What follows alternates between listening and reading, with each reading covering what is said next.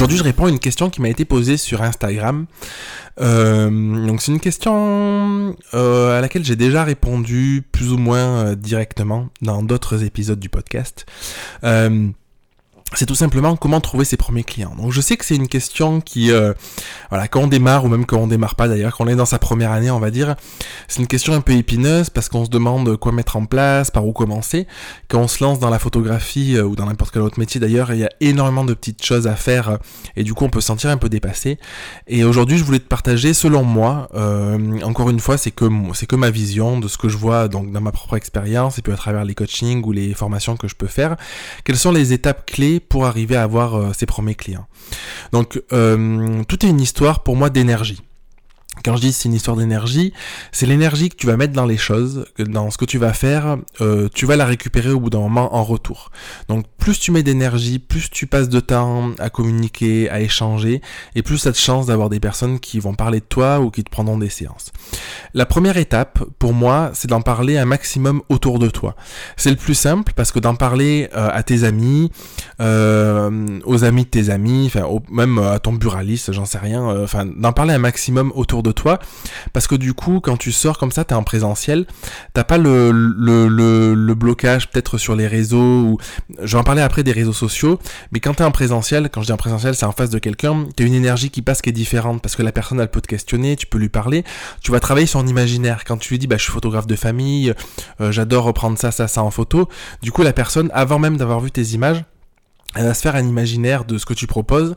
Et du coup ça peut être chouette parce qu'elle peut déjà euh, sentir l'énergie et, euh, et, sentir la motivation qu'il y a derrière et ce que tu as envie de mettre en place. Donc pour moi la, première étape c'est ça, c'est d'en parler un maximum autour de toi, euh, dans les boutiques que tu vas voir, pourquoi pas trouver des...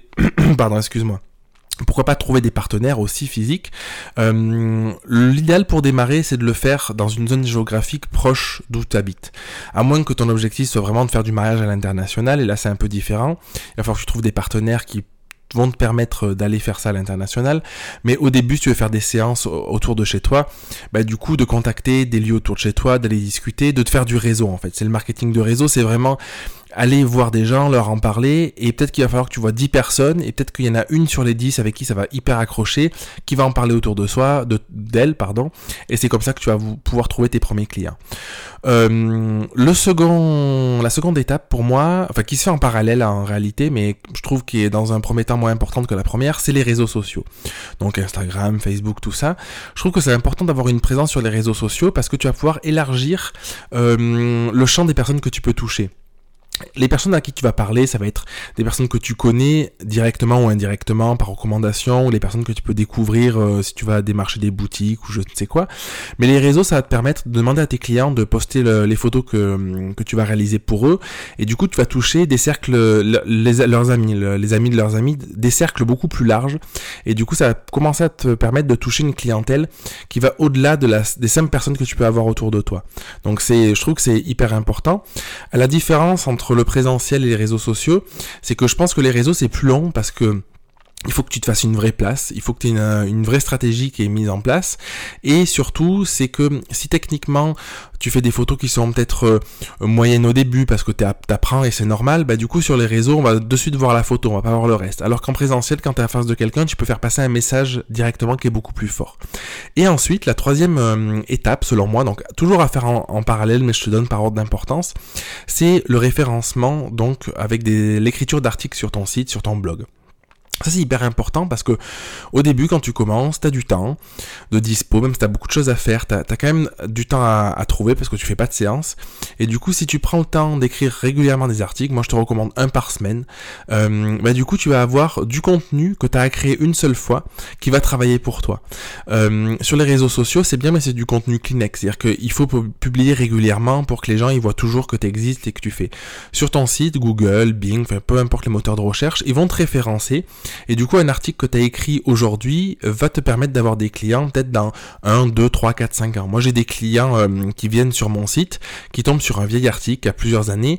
Et euh, même si mon style a changé, même si ma démarche a changé, ils vont voir le type de photo que je fais aujourd'hui, mais ça part d'une recherche, d'un besoin. Et du coup, souvent, c'est quelque chose qui est qui marche bien, mais c'est quelque chose qui marche sur une période qui est longue, parce que pour que les moteurs de recherche référencent ton site, ça peut prendre plusieurs semaines à plusieurs mois. Donc, euh, écris des articles sur des sujets précis, euh, dans un secteur géographique précis, sur un type de prestat que tu, que tu fais précisément, euh, en réfléchissant aux mots-clés, mais c'est une très bonne stratégie à mettre en parallèle à tout ça. Et en parallèle, donc c'est pas une quatrième étape, c'est plus quelque chose de général, c'est l'importance de réfléchir à ta démarche. Ce qui est difficile au début quand on se lance, c'est qu'on a envie de tester plein de trucs, on sait pas trop où aller. Et du coup, tu peux tester, parle autour de toi. Si la séance famille ça te plaît, commence à parler des séances famille. Si les séances couple ça te plaît, passe pense à parler des séances couple. Peut-être que tu auras des photos de portraits à faire alors que tu attends, tu t'y attendais pas, pardon. Mais ça c'est pas c'est pas un problème. Mais au fur et à mesure que tu avances, réfléchis à ta démarche pour essayer de l'affiner et pour continuer à trouver des clients, mais qui vont te ressembler de plus en plus. C'est-à-dire des clients, essaye de voir chez eux, chez les gens euh, avec qui tu, tu, tu vas avoir des séances, ce qui te parle, ce qui, ce qui leur plaît, ce qui toi te plaît, pourquoi tu aimes passer du temps avec eux, pour affiner ta communication sur les réseaux, pour affiner ta communication en présentiel quand tu croises quelqu'un dans la rue ou à une soirée ou peu importe, et pour écrire des articles qui seront encore plus pertinents. Donc voilà, c'était un podcast qui est, pas très long, euh, qui est assez synthétique, mais je voulais reprendre ces, trois points qui sont euh, pour moi essentiels parce que parfois on les oublie. Ça c'est tout autour de la com. Hein. Pour trouver des clients, il n'y a pas de miracle. Il faut définir sa démarche, définir son pourquoi, euh, connaître ses, valeurs même un minimum et, en parler un maximum autour de soi. Et, euh, quelque chose qui est sûr parce que je le vois chez, tous les gens que j'accompagne et puis chez moi, c'est l'énergie que tu mets dans ce que tu fais c'est le meilleur facteur pour trouver des clients parce que c'est en mettant cette énergie-là que tu vas avoir en retour des personnes qui vont te connaître, qui vont, que tu vas peut-être inspirer ou à qui tu vas donner envie et qui auront envie de faire appel à tes services. Donc je te souhaite une très très belle journée et puis je te dis à très vite dans un prochain podcast. Merci d'avoir écouté l'épisode jusqu'au bout. Si tu veux participer à l'émission et me poser une question, je t'invite à te rendre sur www.jeremyguillaume.fr slash podcast et à remplir le formulaire prévu à cet effet. Je te donne quant à moi rendez-vous mardi prochain pour un nouvel épisode. Et en attendant, ce n'est pas déjà fait, t'invite à t'abonner et à laisser un avis sur Google Podcast ou Apple Podcast. Et si tu penses que cet épisode peut aider une personne de ton entourage, je t'invite à lui partager afin de l'aider à avancer. Je t'embrasse.